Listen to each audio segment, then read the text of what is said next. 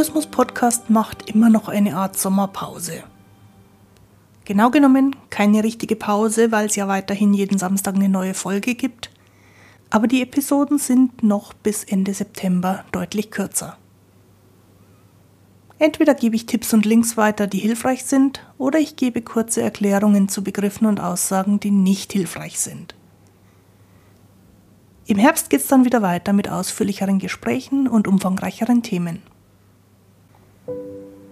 Ich bin Christine Winter und ich hatte selektiven Mutismus, bis ich Mitte 30 war.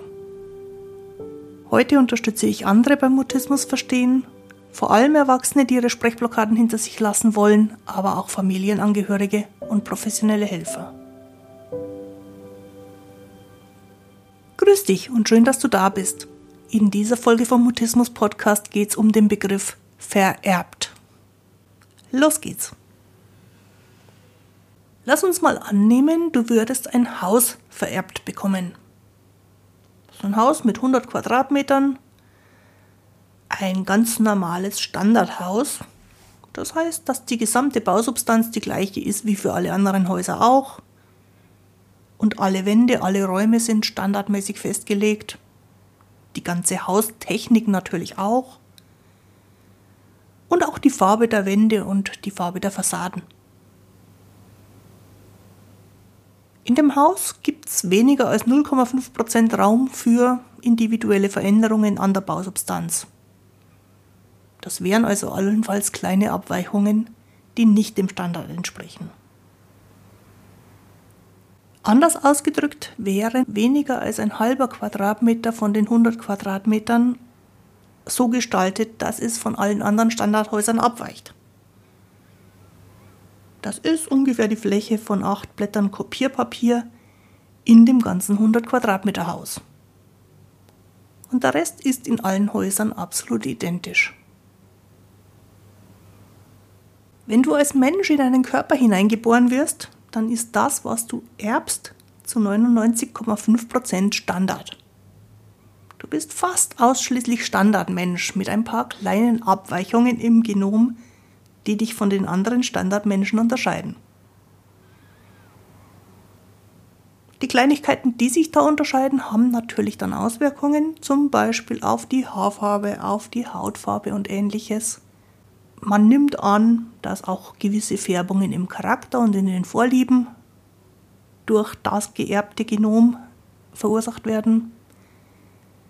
Und relativ selten gibt es auch eine gewisse Anfälligkeit für eine bestimmte Krankheit oder etwas öfter eine generelle Anfälligkeit für eine gewisse Sorte von Problemen im späteren Leben. Nach allem, was wir aktuell über Genetik wissen, jedenfalls auf dem Niveau, auf dem ich mich damit beschäftige, gibt es nur sehr, sehr selten, kaum jemals ganz konkrete Krankheiten, die rein genetisch sind. Und selbst wenn, ist da nicht völlig gewiss, dass eine solche Krankheit auch wirklich ausbrechen wird. Es ist wie mit dem Standardhaus, das du erbst. Da stehen von Anfang an die Mauern und die Wandfarbe und die technischen Abläufe für alle fest. Und allenfalls bei der Auswahl der Haustür oder der Markise am Balkon gibt es kleine Unterschiede, die aber die Funktion des Hauses kaum betreffen.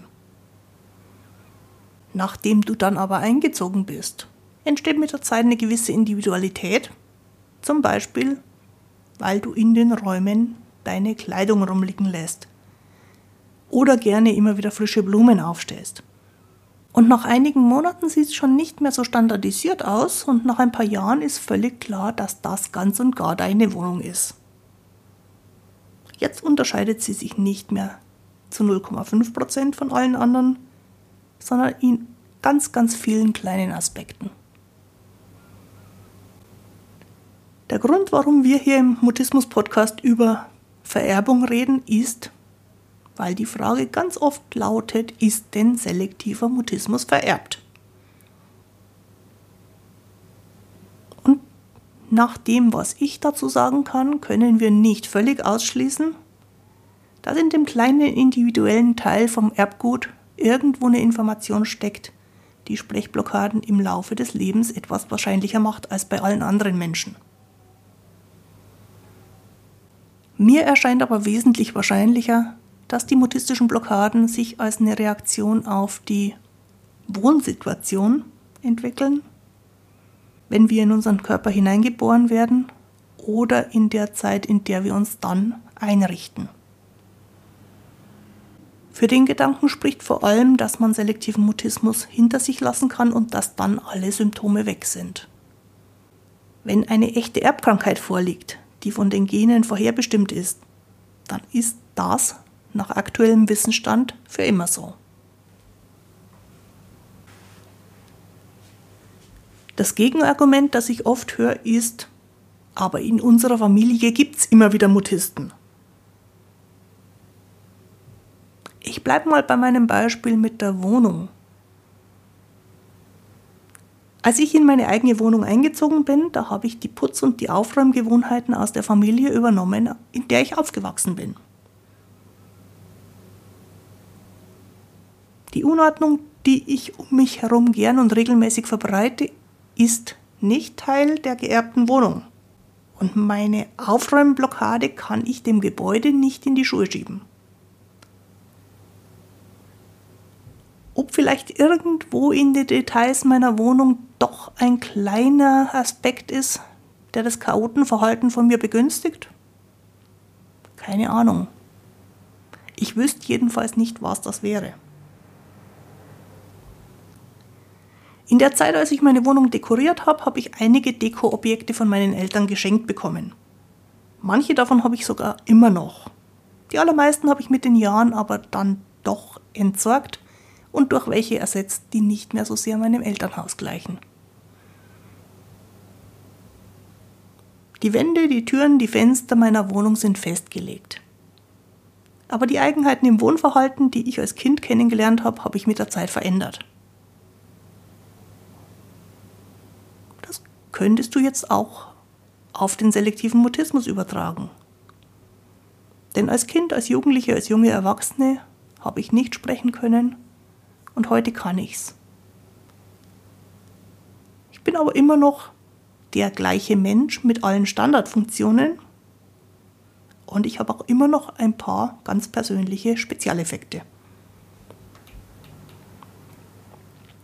Wenn mich heute jemand auf meine Neigung zur Unordnung anspricht, dann sage ich manchmal sowas wie, die habe ich geerbt.